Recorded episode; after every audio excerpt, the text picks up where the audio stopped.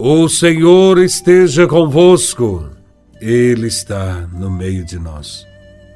Proclamação do Evangelho de Nosso Senhor Jesus Cristo, segundo São Mateus, capítulo 9, versículos de 27 a 31.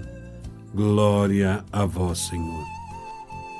Naquele tempo, partindo Jesus, Dois cegos o seguiram, gritando: Tem piedade de nós, filho de Davi. Quando Jesus entrou em casa, os cegos se aproximaram dele. Então Jesus perguntou-lhes: Vós acreditais que eu posso fazer isso? Eles responderam: Sim, Senhor. Então Jesus tocou nos olhos deles dizendo: Faça-se conforme a vossa fé. E os olhos deles se abriram. Jesus os advertiu severamente: Tomai cuidado, para que ninguém fique sabendo. Mas eles saíram e espalharam sua fama por toda aquela região. Palavra da salvação. Glória a vós, Senhor. No Evangelho, vemos dois cegos que, percebendo a presença de Jesus, começaram a gritar: Tende piedade de nós, filho de Davi. Esses dois cegos chamaram Jesus de filho de Davi, que é um título dado ao Messias, o Senhor. Isto significa que os cegos, mesmo tendo a cegueira física, foram capazes de reconhecer Jesus como Salvador, como Filho de Deus. Diferentemente de muitas pessoas que, mesmo tendo a visão, não enxergam Jesus como o enviado de Deus. Os dois cegos pediram a cura a Jesus e Jesus perguntou-lhes se acreditavam que ele pudesse curá-los. Esta pergunta tinha como objetivo mostrar aos próprios cegos e àqueles que se encontravam presentes que para conseguir uma graça de Deus exige-se uma condição, uma fé cheia de confiança. Eles responderam afirmativamente, demonstrando que tinham condições para receber a cura.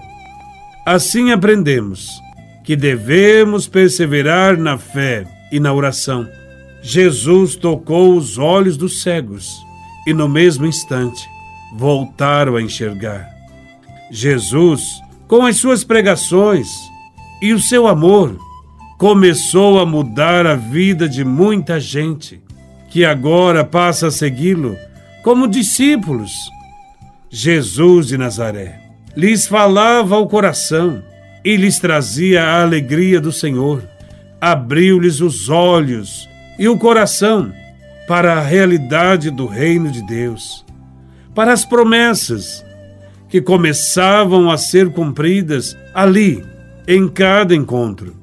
Jesus abriu os olhos de todos aqueles que se aproximavam dele. Hoje também, todos nós necessitamos que se abram nossos olhos para enxergarmos a presença de Deus, a presença de Jesus em nosso meio. Nossos olhos, frequentemente, ou se fecham ou se encontram em dificuldades para as coisas do alto. É necessário termos um coração confiante, retidão de consciência, para conhecermos e experimentarmos o amor e o projeto de Deus para nossas vidas. Quando a nossa fé for igual a dos dois cegos deste Evangelho, então seremos capazes de transformarmos as escuridões, as inúmeras formas de cegueira, em luz que nunca se apaga. Para tanto, é preciso ir ao encontro de Jesus e deixar que Ele toque os nossos olhos. Mas não basta que Ele somente toque nossos olhos pois eles vão se abrir, em proporção também à nossa fé, Se a nossa fé for fraca, pequena, veremos com pouca clareza. Porém, se a nossa fé for de fato grande, nossos olhos se abrirão plenamente e poderemos vislumbrar o reino de Deus, reservado somente aos que têm fé e amor no coração. Libertar da cegueira significa, entre outras coisas, libertar da alienação, que impede de enxergarmos a realidade. Há um ditado que diz que pior cego é aquele que não quer ver. A cura dos dois cegos se deu porque eles realmente queriam ver. Há muitos cegos que têm os olhos perfeitos, mas que só enxergam o que lhes convém. Esse tipo de cegueira dificilmente tem cura, porque a pessoa não a busca. O provérbio anterior poderia ser modificado para a seguinte forma: o pior cego é aquele que pensa que enxerga. Assim, são os cegos que se deixam guiar pelas fake news da internet, do WhatsApp. Também são aqueles que nunca estudaram história, sociologia, psicologia, teologia e hoje se apresentam como doutores do saber e conseguem muitos seguidores. Certamente, todos cegos.